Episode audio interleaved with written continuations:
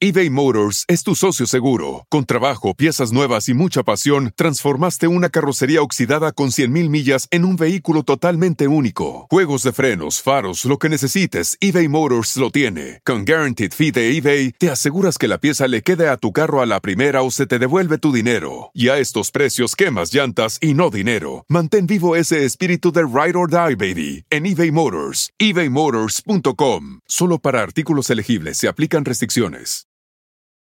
It's one thing falling in love with a house, picturing yourself moving in and calling it home, and quite another navigating the world of price negotiating, mortgage lenders, and finding the budget that works best for you. An agent who's a realtor can make understanding that world easier. Realtors have the expertise, access to proprietary data, and tools to help you get from imagining living somewhere to actually doing it.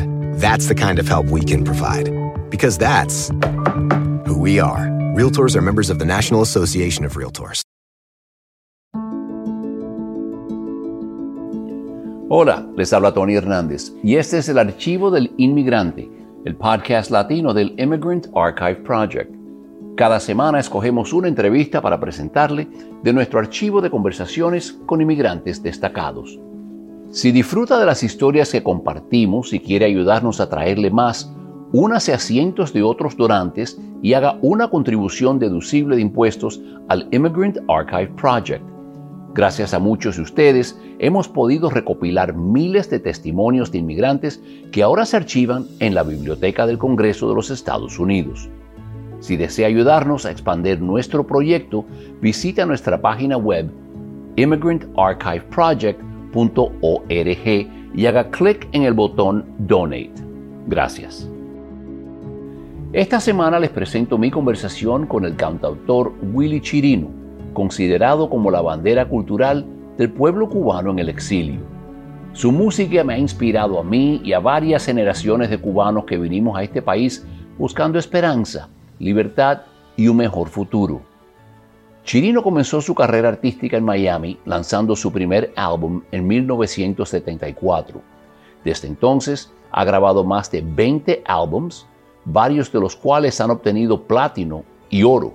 Y en el 2006 su álbum Son del Alma ganó un Grammy por mejor álbum de salsa merengue y en el siguiente año, en celebración de su 35 aniversario en la música, lanzó Willy Chirino Live, 35th Anniversary. Este álbum le valió su primera nominación a Mejor Álbum de Salsa en los premios Grammy Latinos. En el 2014, Chirino recibió un Latin Grammy Lifetime Achievement Award en Las Vegas por su carrera musical. Esta entrevista fue grabada en la sala de su casa el 10 de enero del 2013. Aquí les presento mi conversación con Willy Chirino. Chicos, empecemos como hacemos con todas las entrevistas, por favor, con su nombre y nacionalidad.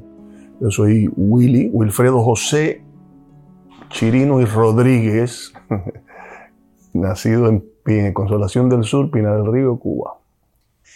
Willy, cuéntame, ¿qué es lo que recuerda de, de tu niñez en Cuba? Uy, muchísimo, porque yo vengo de un pueblo pequeño, donde la vida es muy diferente a la que vivimos ahora, o la que mis hijos crecieron viviendo. Cuando uno es afortunado como yo de haber nacido en un pueblo pequeño, en un país como Cuba, pues crece alrededor de familia y amigos que son como familia. Conoces a todo el mundo, todo el mundo te conoce. Eh, no hay un peligro en la calle, no hay criminalidad, no hay... Eh, es una vida sana. Y eso es una bendición de Dios. Yo recuerdo, por ejemplo, la razón por la cual yo soy músico, es el hecho de que en mi pueblo celebrábamos las misas de aguinaldo del 16 al 24 de diciembre. Yo no conozco ningún otro eh, ciudad o pueblo que, que celebren las misas de aguinaldo. Y eran unas congas que salían a las 2 de la mañana, del 16 al 24 de diciembre, y terminaban en una misa en la iglesia del centro del pueblo. Y la conga salía como desfilando y todo el pueblo le caía atrás. Para mí, de niño, eso era eh, la alegría más grande que puede sentir una persona. entonces estar rodeado de esos músicos que iban por la calle, sonando esa conga, esos instrumentos, tratando de incorporarme a tocar con ellos y lográndolo, siendo un niño de 6, 7 años, recibiendo eh, halagos de la gente, de los otros músicos. Oye, pero tú con qué sorpresa, que bien lo haces. Eso es lo más grande que le puede pasar a un niño. Eso fue lo que me enfocó a mí, de decir, pero yo sirvo para esto porque yo no vengo de una familia de músicos. Pero en Cuba se ha dicho a través de los años que tú das una patada y salen dos hongoceros, un, un tumbador y cuatro percusionistas. Y mi pueblo no era una excepción, vivíamos rodeados de, de, gente que tocaba percusión. En la esquina de mi casa había una panadería y ahí se reunían los percusionistas. Y arriba de la caja del pan, buscando instrumentos donde no los había, pues se formaban una rumba espectacular. Y yo de niño estaba fascinado con eso. Y esa es la razón precisamente por la cual yo soy quien soy. Y recuerdo también, pues, eh, esas eh, costumbres de los pueblos pequeños, donde hay una familiaridad tan grande, donde mi casa, la puerta se abría desde muy temprano a la mañana, se abría, no, es que se le quitaba el candado, nunca, nunca existía, se abría la puerta y por ahí entraban los vecinos, el, José el aguador que llevaba el agua ahí, el filtro de la cocina, el lechero con leche de vaca pura, sin pasteurizar. y las cosas de los pueblos pequeños, que son, ya te digo, una bendición. Bañarme en el río, esas cosas que yo le cuento a mis hijos, no, tú te bañas en la piscina, pero yo me bañaba en el río. Bañarse en el río es algo muy especial. A veces puede ser peligroso porque eh, hay mucha lluvia, la corriente puede llevar. Que era el temor de todas las madres en ese entonces, ¿no? Pero sigue siendo una bendición. Mm. Eh, ¿Tu familia te apoyó con el, eh, eh, tu deseo de ser músico? Mi familia no sabía cómo valorar mi talento, porque mi padre era abogado, mi mamá farmacéutica, mis tíos médicos, ingenieros civiles, gente toda grabada de la Universidad de La Habana. Y de pronto, sin saberlo, surgió yo que estaba totalmente enfocado en la música. Entonces, bueno, eso fue posteriormente, ¿no? Porque yo viví en Cuba hasta los 14 años, pero... Y tú sabes que eh, antes de eso una afición musical puede ser algo pasajero, ¿no? Eh, es una cosa que le dio de niño y no sé qué. Pero cuando iban pasando los años y yo seguía afianzaba la música, cuando, no sé si es bueno empezar a contar esto ahora, pero ya en el exilio, cuando ya salí del programa de Pedro Pan, cuando me incorporé a la familia nuevamente, pues ya yo tocaba la batería profesionalmente, ya el, dinero que yo ganaba de músico nos servía para mantener a mí. Yo le daba, yo le digo eso a mis hijos, me dicen, pero tú hacías eso, digo, sí. El cheque de mi salario se lo daba a mi mamá, a mi vieja, fualda en su totalidad y ella lo cambiaba y hacía con eso lo que le daba, porque era necesario. Y esos años fueron difíciles económicamente y la música nos sirvió para salir adelante. De todos modos, mi padre siempre me decía, tienes que tener algo en caso de que esto de la música no funcione, vete a la universidad, estudia. Yo escogí una carrera, publicidad de mercadeo, marketing, advertising, porque me parecía, y se me sigue pareciendo que es una carrera que tiene mucho que ver con la creatividad, no sé qué. Y me ha servido hasta cierto punto en ciertas decisiones de imagen, etc. Pero sabías en todo momento que yo no nada tenía que ver con eso y que yo mi vida iba a ser alrededor de la música. Regresemos a Cuba. ¿Recuerda cómo le cambió la vida a tu familia después de triunfar la, revolución? Sí, naturalmente. Por ejemplo, estamos hablando de abril del 61, estamos hablando de la invasión de Valle de Cochinos, la de Girón. Mi padre que era un hombre de leyes, un hombre Era fiscal de la audiencia de Pinar del Río, fiscal del distrito de Consolación del Sur. Era un hombre hecho y derecho. De pronto lo fueron a buscar a la casa y se lo llevaron preso. Y su carro, su automóvil, se lo confiscaron. Lo pusieron en el frigorífico de mi pueblo, donde habían, o sea, no sé si, bueno, tú eras muy pequeño naturalmente, pero todo el que se recuerda de lo que sucedió cuando Bahía de Cochinos, lo que hizo el gobierno fue que toda persona que tuviera algún tipo de inclinación, ni siquiera estar asociado, o de pensamiento que pudiera estar en contra del gobierno, o sea, las personas que no estaban totalmente integradas al sistema, agarraban y lo ponían detenido en un lugar grande del, pueblo donde estaba. Inclusive en La Habana usaron el Teatro Blanquita, que, después le llamaron, llamaban Karl Marx. En La Habana, ahí fue donde pusieron a todos los, los cubanos que supuestamente no tenían inclinación o no estaban integrados al gobierno. Eso lo hicieron en mi pueblo y para mí y para la familia, o sea, ver a mi padre detenido, preso, mi padre. Eso fue un shock tremendo ver a, a uno de estos milicianos manejando el carro que se ganó él con el sudor de su frente, conociendo yo todo el trabajo que pasó para hacerse abogado en Cuba, en La Habana trabajando en el Ministerio de Gobernación, ganando 16 dólares, pesos mensuales, pasando casi hambre para hacer su carrera. Y que de pronto un individuo de estos manejando su automóvil por el pueblo y él detenido. Eso, o sea, yo de niño, yo quería que me llevaran preso, te lo juro, por lo más grande que me puede pasar. Yo quería estar preso. Dice, ¿por qué no me llevan a mí? Yo tenía 13 años en esa época, 12, 13 años.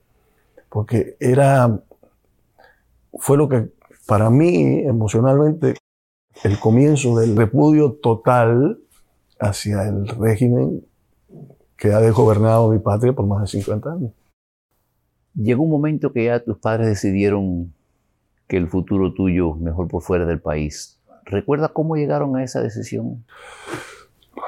Un día mi padre me dijo, mira, yo conozco para dónde vamos. y este sistema, aunque él lo niegue, es un sistema comunista. Todo el que tenía conciencia de lo que era un sistema comunista en esa época, estamos hablando de principios, o sea, 1960, 61,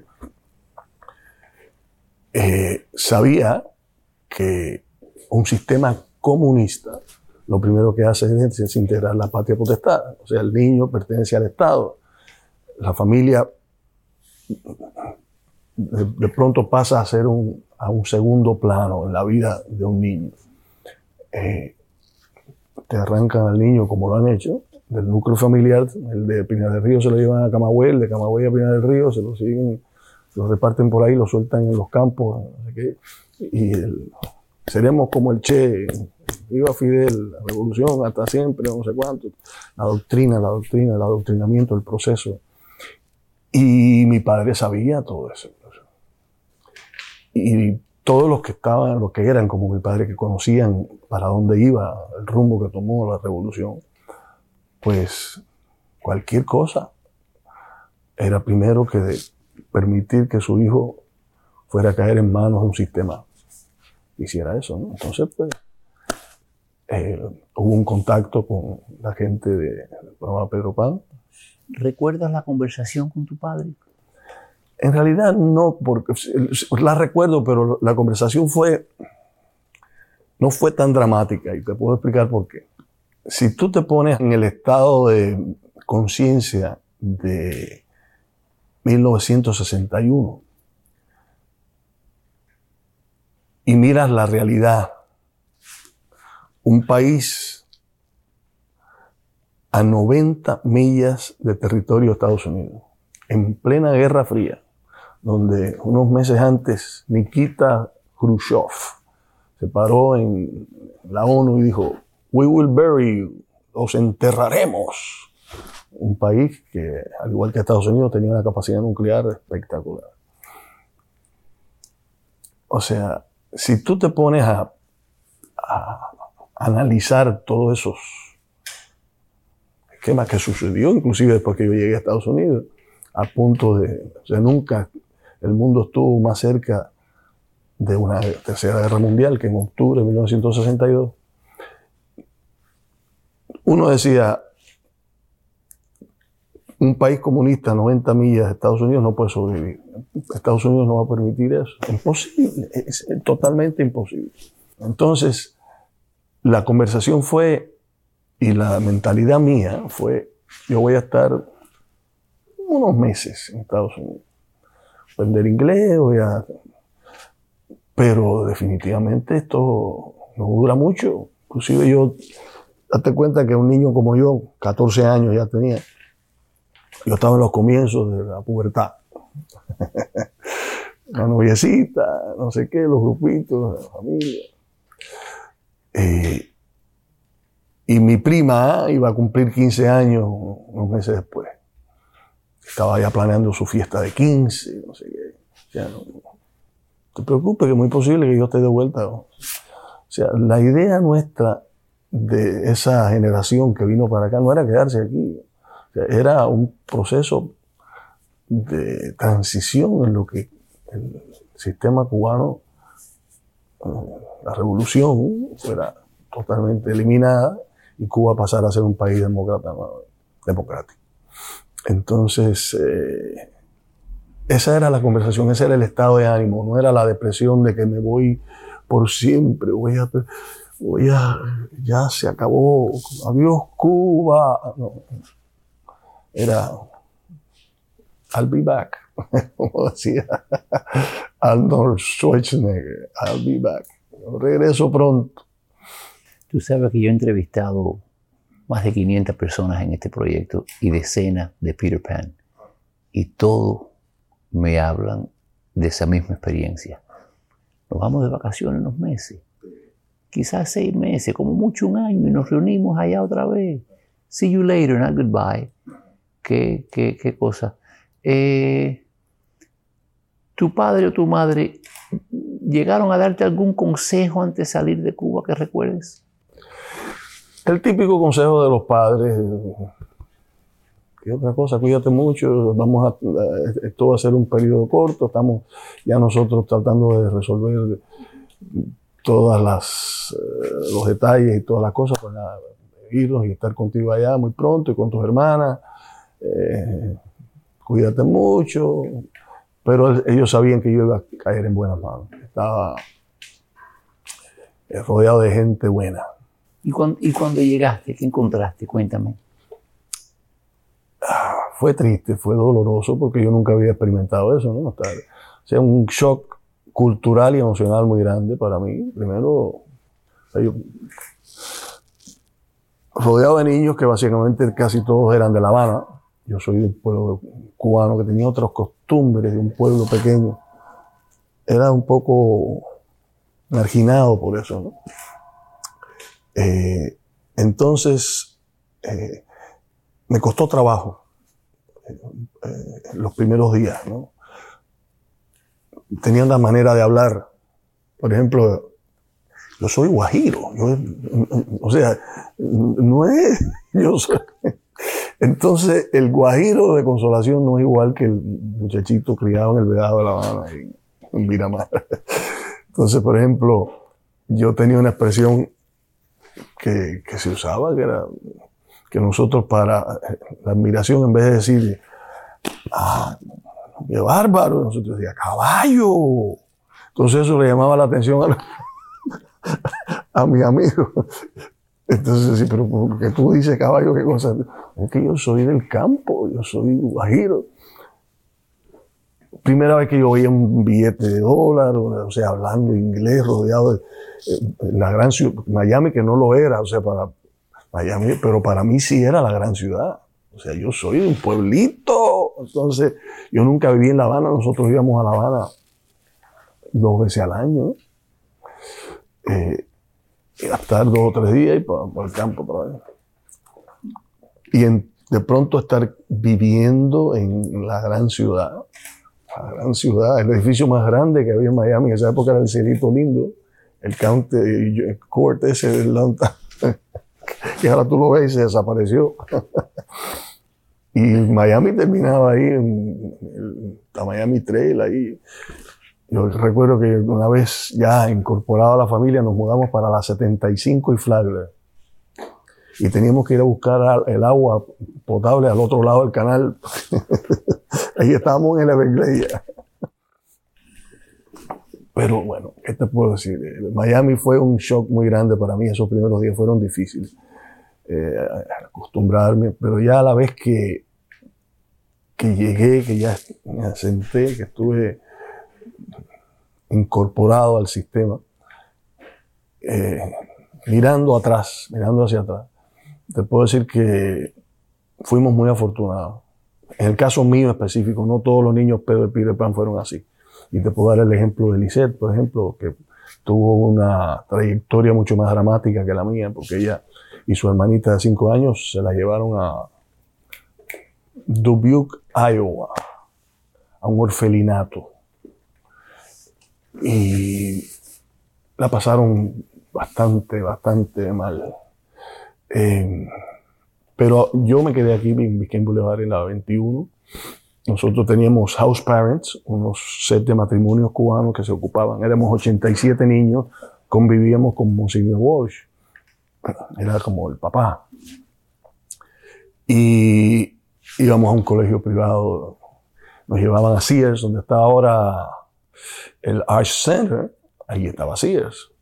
Nos llevaban a comprar ropa nueva todos los meses. Nos daban un dólar cincuenta centavos para gastos personales todos los viernes. Dólar cincuenta centavos. o sea, éramos gente privilegiada. Todo eso eh, pagado por la Iglesia Católica, por este programa de, de Peter Pan del de la Iglesia Católica. De todos modos, fue una, una, bendición haber venido a través de ellos. Yo tuve solamente un año en lo que llegaron mis padres. Después ya abandoné el programa de Pedro Pan y me incorporé a la familia eBay Motors es tu socio seguro. Con trabajo, piezas nuevas y mucha pasión, transformaste una carrocería oxidada con 100.000 millas en un vehículo totalmente único. Juegos de frenos, faros, lo que necesites, eBay Motors lo tiene. Con Guaranteed Fee de eBay, te aseguras que la pieza le quede a tu carro a la primera o se te devuelve tu dinero. Y a estos precios, quemas llantas y no dinero. Mantén vivo ese espíritu de Ride or Die, baby, en eBay Motors. ebaymotors.com. Solo para artículos elegibles se aplican restricciones.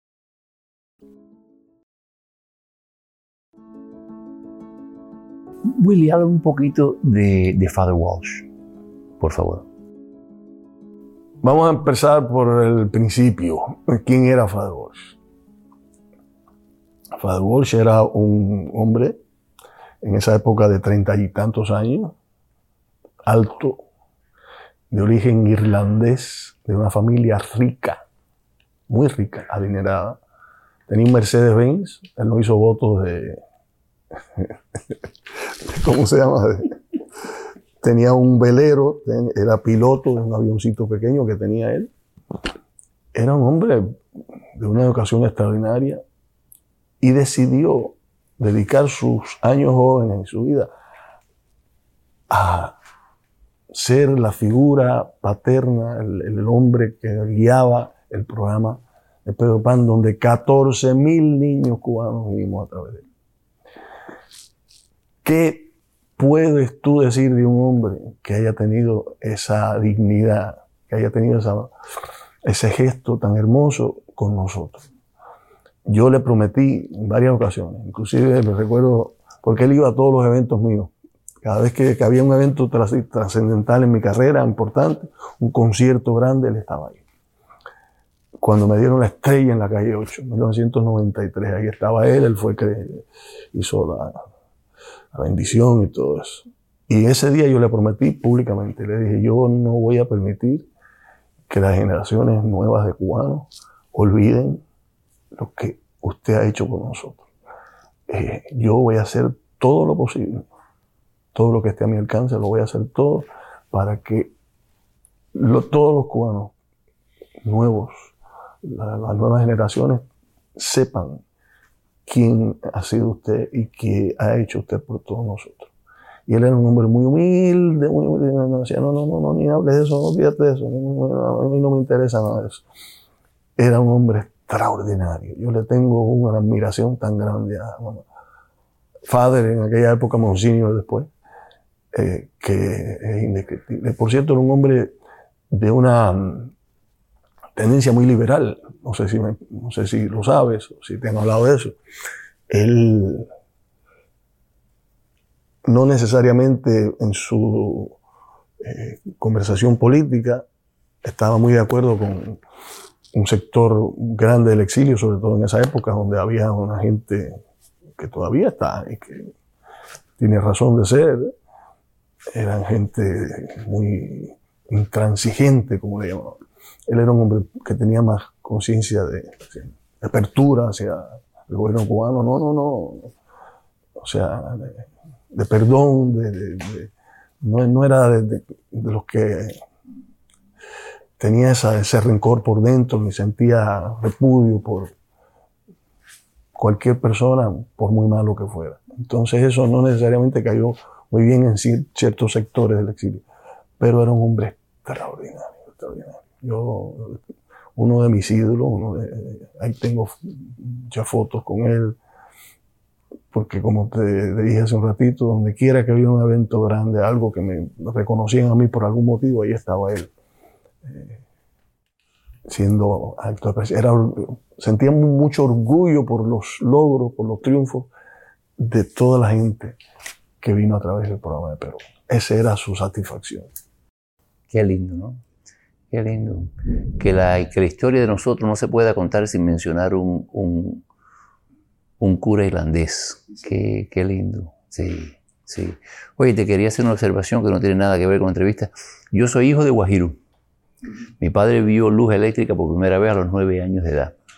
Y cuando dijiste, soy Guajiro, dijiste con una alegría y con una casa tan bonita que me recordó mucho la forma que él se refiere a Guajiro también. Y de verdad que sí, de verdad que sí. Estudiaste acá en, escuela pública, me imagino, ¿no? Al llegar, te incorporaste en una escuela, que en ese entonces habían eh, programas bilingües, entraste a una escuela americana. ¿Cómo fue ese proceso? Bueno, cuando estaba con Pedro Pan era en La Salle, porque como ellos es una organización católica, pues ellos, eh, todos los niños de, Pedro Pan iban a colegios católicos, que son colegios privados. Nosotros íbamos a La Salle, las, las niñas iban a la Inmaculada, que quedaba en esa época inclusive no eran, ya después se hicieron, como le llaman, coed, ¿no? Hombres y mujeres. En esa época los niños eran por un lado, las mujeres por otro. y yo iba a la SAI, y me gradué de high school. Porque inclusive después que yo abandoné el programa de, de Pedro Pan, sí, seguí con una beca en la SAI. Yo nunca fui a high school público. Después sí fui a Miami Dade Community College y ya estudié en otro nivel, eh, en colegio público, pero mientras yo estuve en high school siempre fui a la Salle, que era un colegio privado. ¿Y cuánto tiempo estuviste acá antes que llegaran tus padres? Un año. Un año. Un año. ¿Cómo fue ese encuentro? Uy, maravilloso. Porque yo no te puedo describir muy bien, a veces me, me cuesta trabajo. Tal vez mis hijos lo entienden porque yo soy así con mis hijos. Pero mis padres, y en el caso específico mío, una tía que es mi madrina, que se me fue el año pasado precisamente, en esta época del año pasado, que era como mi segunda madre, era, era gente que estaba totalmente, no te voy a decir en una manera negativa, pero, o sea, muy cerca de mí todo el tiempo, siguiéndome los pasos preocupándose en conversaciones, naturalmente en esa época, cartas, pero siempre indagando todos los pasos que yo tomaba, siendo muy, muy partícipe de quién yo era. Entonces, el hecho del encuentro fue, fue maravilloso. Por un lado, el, el lado emocional fue maravilloso. Por el lado económico, fue algo dramático. ¿Por qué? Porque mm, llegaron mis padres, mi tía y mis dos hermanas pequeñas. La mayor ya estaba acá porque se había casado. Y entonces mi padre no hablaba inglés. Miami no era una ciudad bilingüe como lo es ahora. Y ser, eh, o sea, tratar de buscarse un empleo en esa época en Miami sin hablar inglés era difícil. Entonces, eh, mi padre tuvo que recoger tomates en Homestead. Trabajaba, me recuerdo, en una factoría que había en Jalía de, de botes. No sé si tú estás familiarizado con el hecho de que esas factorías que usan fiberglass, cuando cortan el fiberglass, hacen un polvillo que es como un vidrio que se mete debajo de la piel, los poros. Entonces, la picazón es extraordinaria, el agua no te quita. Mi madre trabajó de camarera, mi tía también, después trabajó de empleada en una farmacia porque ella era farmacéutica. Mi hermanita, la que me seguía a mí, y yo, después del colegio, vendíamos donos casa por casa. Would you like to buy a donut? Would you like to buy a donut? Una caja de donuts. Yo eh, tuve una, una, ruta de periódicos, el Miami News. ¿Tú sabes lo que era el Miami News?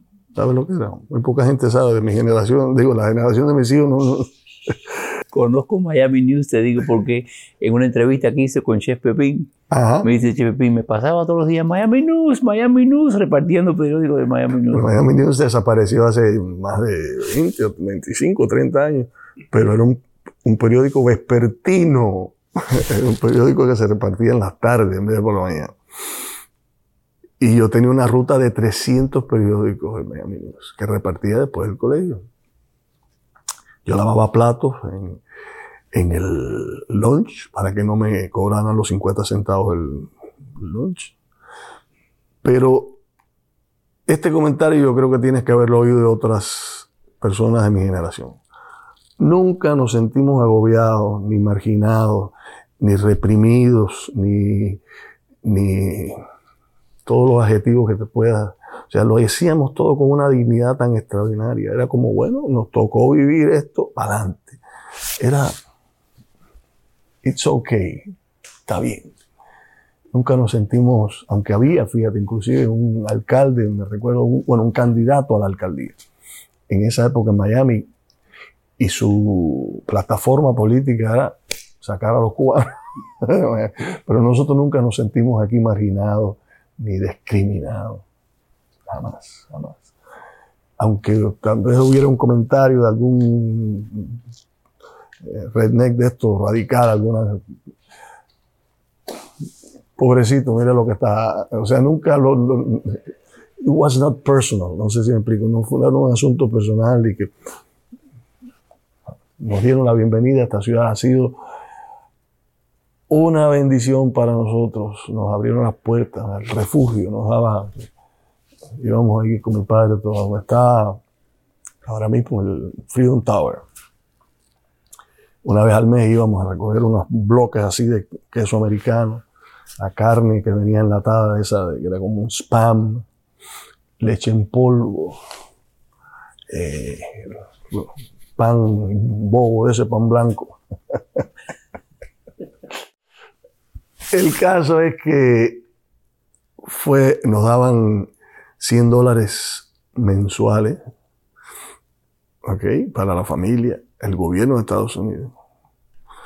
O sea, ¿cómo una persona no puede agradecer todas esas cosas? Nos dio la oportunidad de trabajar, de hacer, de lograr el sueño americano. Yo tengo un respeto y una admiración y un agradecimiento muy grande por este país. Yo creo que, y se lo digo a mis hijos continuamente, lo más grande que puede tener un ser humano es ser agradecido. Lo peor es no serlo. Y nosotros tenemos muchas razones para estar muy agradecidos a este país. sin duda. Esas experiencias le enseñan a uno tanto, tanto. Y después, ahora, como padre de familia, tus hijos criados de una forma muy diferente. ¿Cuál es el challenge? Sino en, en, inculcarle esos mismos valores a ellos que no tuvieron que pasar por lo que pasaste tú. ¿Cómo le has inculcado tú eso a tus hijos? Eh, en realidad, eso no tiene ninguna ciencia. Ninguna ciencia. Yo soy con mis hijos exactamente como mis padres. Es más que tal vez un poco más. ¿Cómo es la cosa? ¿Cuál es el secreto? Estar encima de ellos todo el tiempo, diciéndoles I love you 40 veces al día. 40.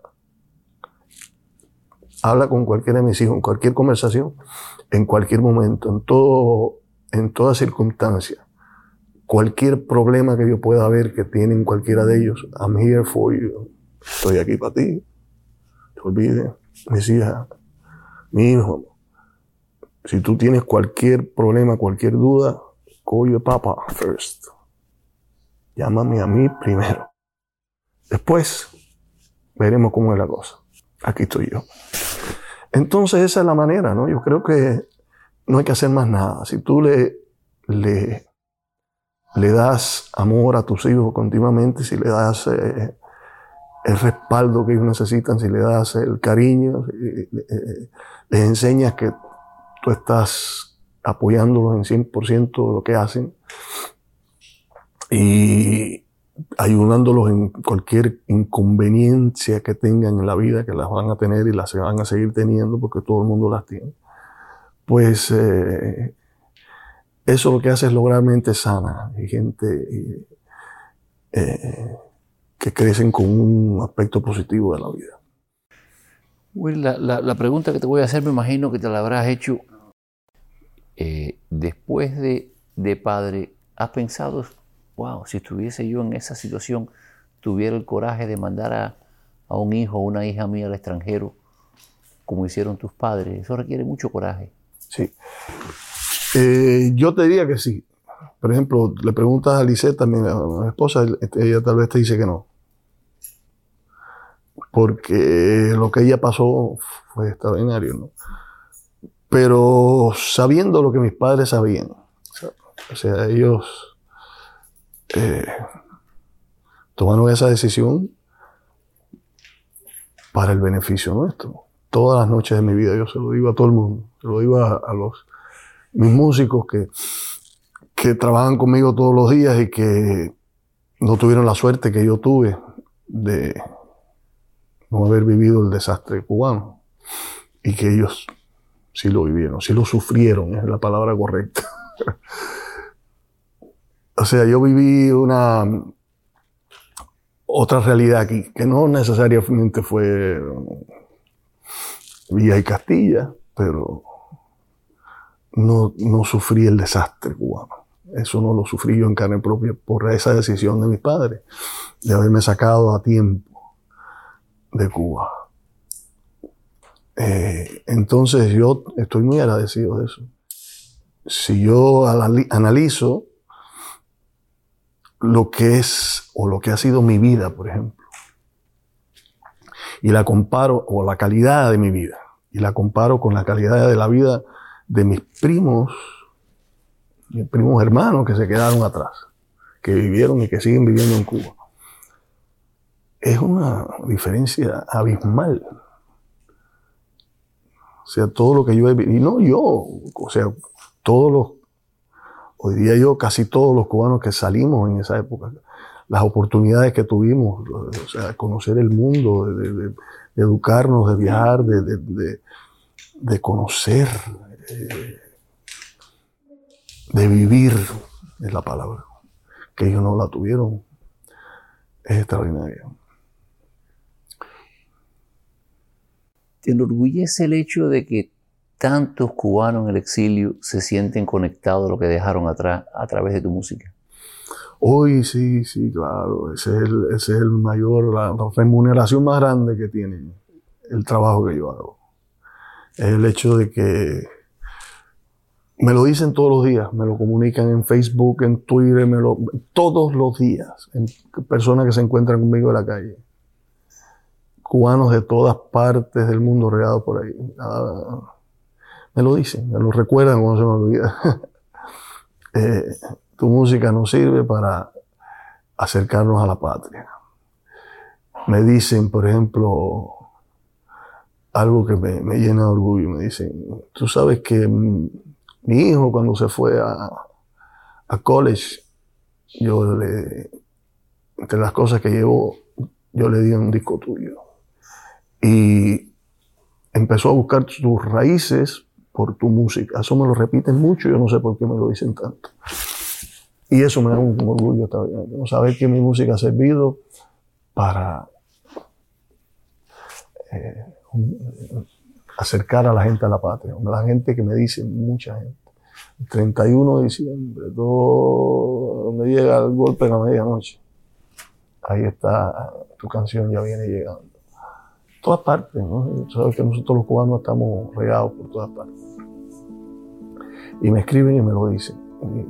Y, no hay mejor satisfacción para mí que, que la gente me cuente eso eBay Motors es tu socio seguro. Con trabajo, piezas nuevas y mucha pasión, transformaste una carrocería oxidada con 100.000 millas en un vehículo totalmente único. Juegos de frenos, faros, lo que necesites, eBay Motors lo tiene. Con Guaranteed Fee de eBay, te aseguras que la pieza le quede a tu carro a la primera o se te devuelve tu dinero. Y a estos precios, quemas llantas y no dinero. Mantén vivo ese espíritu de Ride or Die, baby, en eBay Motors. ebaymotors.com. Solo para artículos elegibles se aplican restricciones.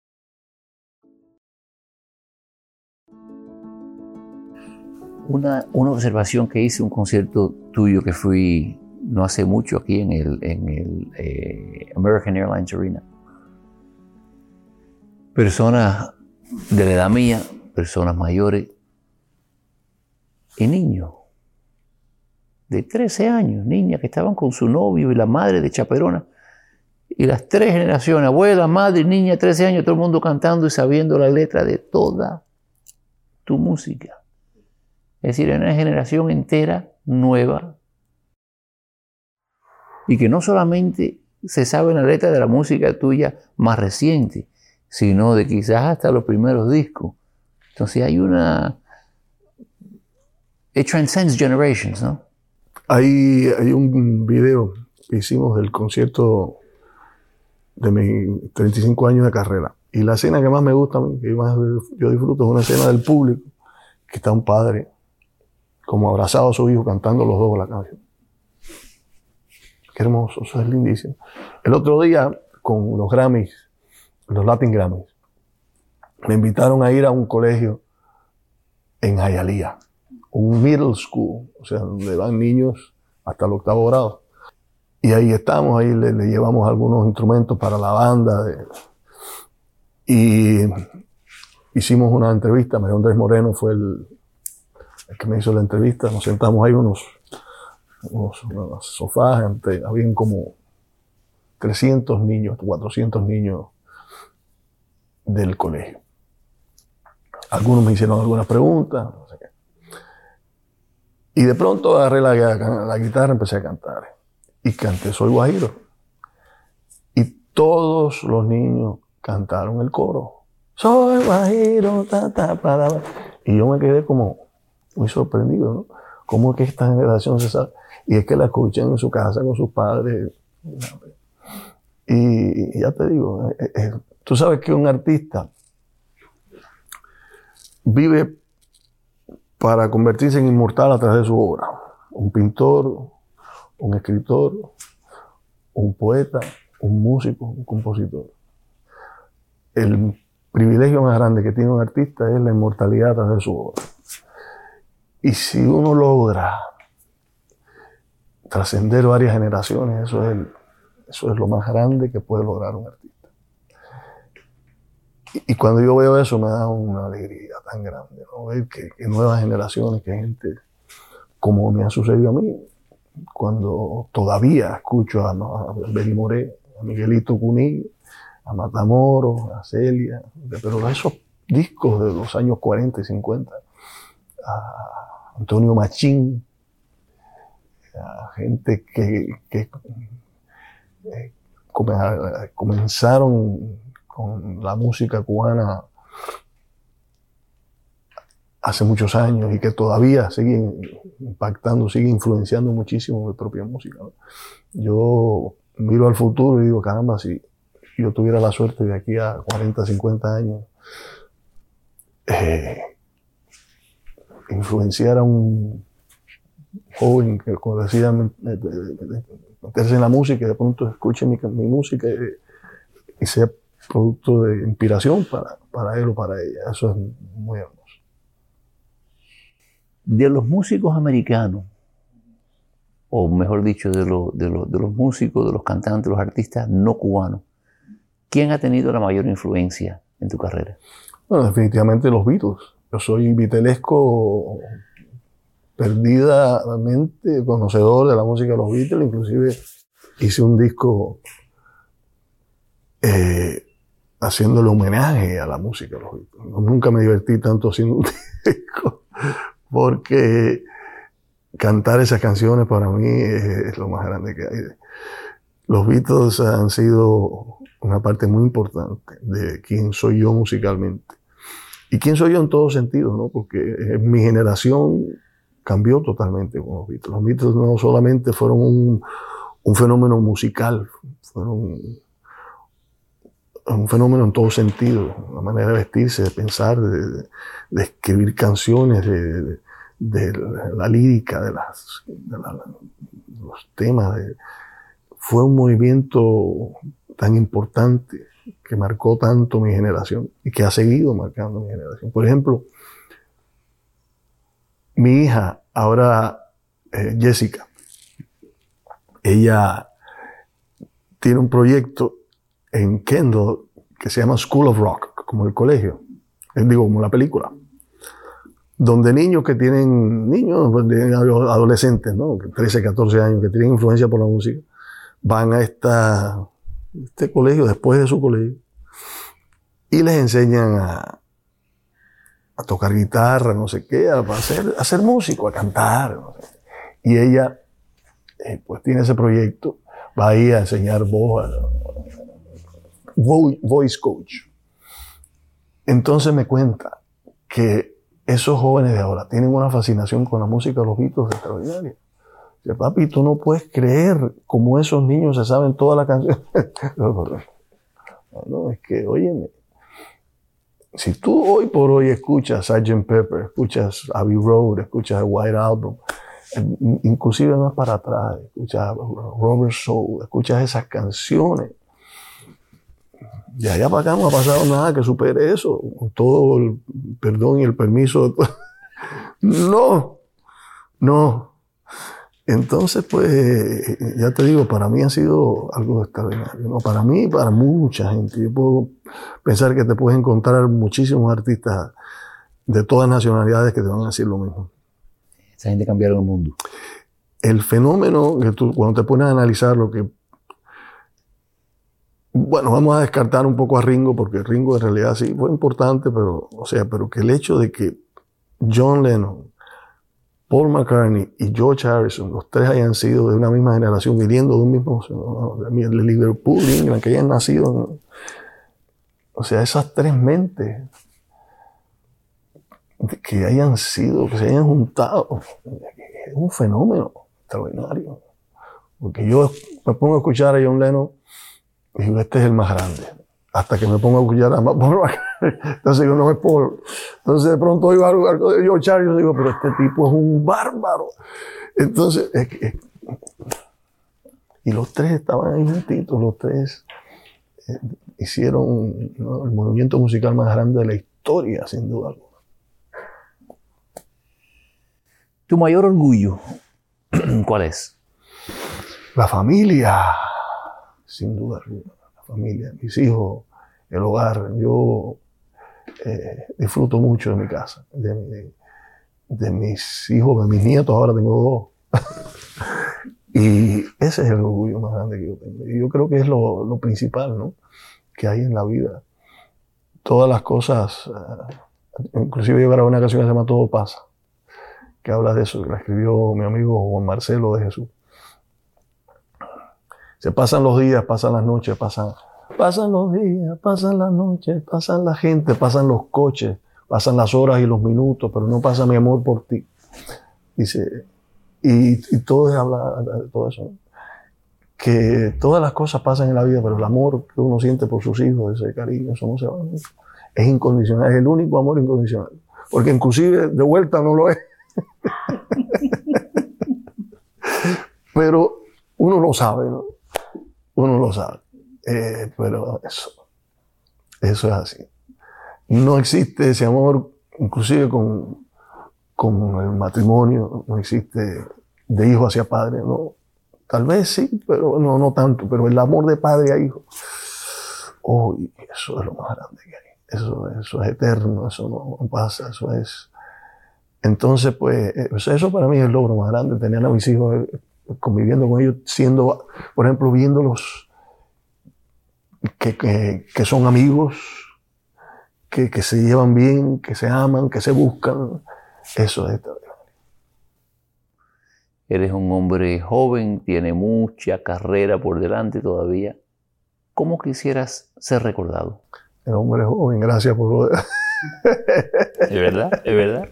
Bueno, sí, en la mente sí, en mi cabeza sí lo soy. Y el cuerpo también. Eh, también. Hago ejercicio todos los días, me mantengo... le puedo echar competencia a uno que tenga 20, años menos que él. Pero recordado, yo no sé. Yo le digo a, a, la gente en tono de burla, digo, yo quiero que la lápida de mi tumba, como yo escribí la canción que se llama Soy, soy, como la brisa, que, que diga, fui. fui. Yo fui. eh, no sé, no sé. Yo no me pongo a pensar en eso. Yo, a veces, fíjate, yo tengo la costumbre de rezar toda la noche. No porque soy un hombre que sea de dogma religioso, ni mucho menos. Yo no soy así, pero tengo la costumbre de rezar. Y una noche me di cuenta que digo, yo, yo, no, yo no debo ser una persona muy mala porque yo nunca pido para mí. Nunca, de verdad que no. O sea, el instinto no es pedir para mí. Y, y o sea, yo no pienso en, en esas cosas. Eh, cómo la gente va a recordarme, o sea, si hay algo que yo he tratado de hacer a través de los años y ahora mirando a Homer me, me recuerdo de, de, cosas que he aprendido a través de mi carrera, es que, es que uno como artista tiene que aprender a deshacerse del ego o, no dejar que el ego te impacte demasiado. Celia, por ejemplo, una mujer así. Y le cuento a la gente esta anécdota muy frecuentemente porque por esta casa han desfilado todos los grandes artistas que tú te puedes imaginar. Todos. Que menciónamelo. Julio Iglesias, eh, bueno, Celia naturalmente, Oscar de León, eh, Rafael, eh, el mexicano Juan Gabriel, eh, Sandro, todos han pasado por aquí, por esta casa. Todos tienen una... todos coinciden en una cosa. Gloria Estefan, gente de otras generaciones, Morris Gibb, que era muy amigo de los Bee Gees, y, te, puedo seguir mencionando gente muy grande, muy importante que han pasado por ahí. Todos han coincidido en que inconscientemente ellos exigen una, un cierto mantenimiento. Tienes que atenderlo. Inconscientemente no te lo dicen, pero yo, eh, eh, eh, la mente te está diciendo, estoy aquí, atiéndeme. Celia llegaba por esa puerta y se perdía ella no, no, no, o sea, se ponía a hablar con, Dolores en la cocina, no tenía esa conciencia de, llegó la reina, como puede haberlo pensado, o que sí lo era. Entonces, gente como, como esa gente, que inconscientemente, que su carrera, su trayectoria, que ha sido tan grande, tan extraordinaria, los ha llevado a eso, eh, no porque ellos han querido, porque han vivido rodeados de miles, millones de personas que lo alaban, lo, ponen en un pedestal, no sé cuánto. Se les alimenta el ego inconscientemente. Entonces los hacen personas infelices, nada es suficiente, tienen que ser la suite presidencial de Ritz Carlton con el baño de color. No sé si me explico. La cama tiene que ser. Entonces, ¿qué pasa? Viven su vida siendo unas personas infelices. Si tú, por lo menos, tratas de no ser influenciado por la gente que te trata con buena voluntad, te elevan o te quieren elevar a otro nivel y te hacen pensar que tú eres la hostia. si tratas de eliminar eso, poner los pies en la tierra y decir, no, aquí no pasa nada, uno vive más contento porque no necesitas tanto para ser feliz. No sé si me explico. No necesitas tanto. Eh, eh, eh, eso es lo que es. Cada fan tuyo tiene una canción o dos que es la, la, la la que lo conecta con Cuba, con el cubanismo, con el... De tanta música tuya, ¿cuál es la canción que te conecta a ti con nuestra patria? Bueno, o sea, en 1990 yo escribí una canción que se llama Nuestro día ya viene llegando, que yo la hice sin ningún tipo de o sea, no, yo no me estaba fijando en hacer un éxito musical. Era una canción que yo quería, como hacen muchos artistas, contar un poco de mi vida, de mi vivencia. Uno de pronto utiliza la música para desahogarse. Un cantante, un compositor, escribe tus vivencias y en vez de ir a un psicólogo o un psiquiatra, una canción te sirve de terapia, ¿verdad? y yo hice esa canción a modo de terapia. Dura siete minutos y un segundo. Imposible que fuera programada en una emisora de radio porque la emisora te dice, no, si, pasa de tres minutos y medio, ya, como tú llegas a cuatro, no, pero corta la radita. O sea, yo no tenía ningún tipo de aspiración con esa canción, otro de contar un poco de mi vivencia. La pusimos de último del disco, la número 12, creo, 10, no sé. Y solita, solita, sin promoción, sin el, el sello disquero buscar eh, algún tipo de protagonismo para esa canción, ni pedir radio, ni mucho menos solita. así, comenzó a escalar en el corazón de, de los cubanos. Entonces, cuando yo veo la reacción de la gente, cuando yo canto esa canción, o sea, es imposible que yo no me pueda identificar con eso, porque es que o sea, yo he visto, fíjate, es un fenómeno. La música, esto es un fenómeno, un fenómeno, un fenómeno, ¿ok? Para que la gente lo entienda, porque la música, eh, al igual que puede ser una pintura, puede ser una, poesía, un, una aula literaria, eh, el artista juega con las emociones, no juega no es la palabra, pero trabaja con las emociones del ser humano. Entonces una canción puede conmover a una persona y no necesariamente a través de la letra. Y esa canción es el clásico ejemplo de lo que le estoy diciendo. Yo he visto a personas que no hablan español, que no tienen nada que ver con la realidad cubana emocional. ¿Cómo tú entiendes eso? ¿Cómo tú lo entiendes? Entonces, para mí es difícil no pensar que esa canción ha sido muy importante en mi vida si yo pienso en un tema, porque en realidad he visto la reacción de la gente, he visto cómo, como, no sé, por motivos desconocidos que no me los propuse yo, no es algo que yo dije voy a hacerlo. Cuando el que habla es este, la gente escucha. Y este, este negocio nuestro de la música es un negocio de comunicación. El artista le llega a la gente no por la calidad de su voz. Puede tener una voz extraordinaria, pero le llega más el que, el que le toca el corazón. Willy Chirino se ha pasado toda una carrera artística tocándole el corazón al pueblo cubano. Los que de por suerte estamos aquí, nos vemos reflejados en su letra, que nos habla de esa nostalgia y añoranza que es parte de nuestro cada día.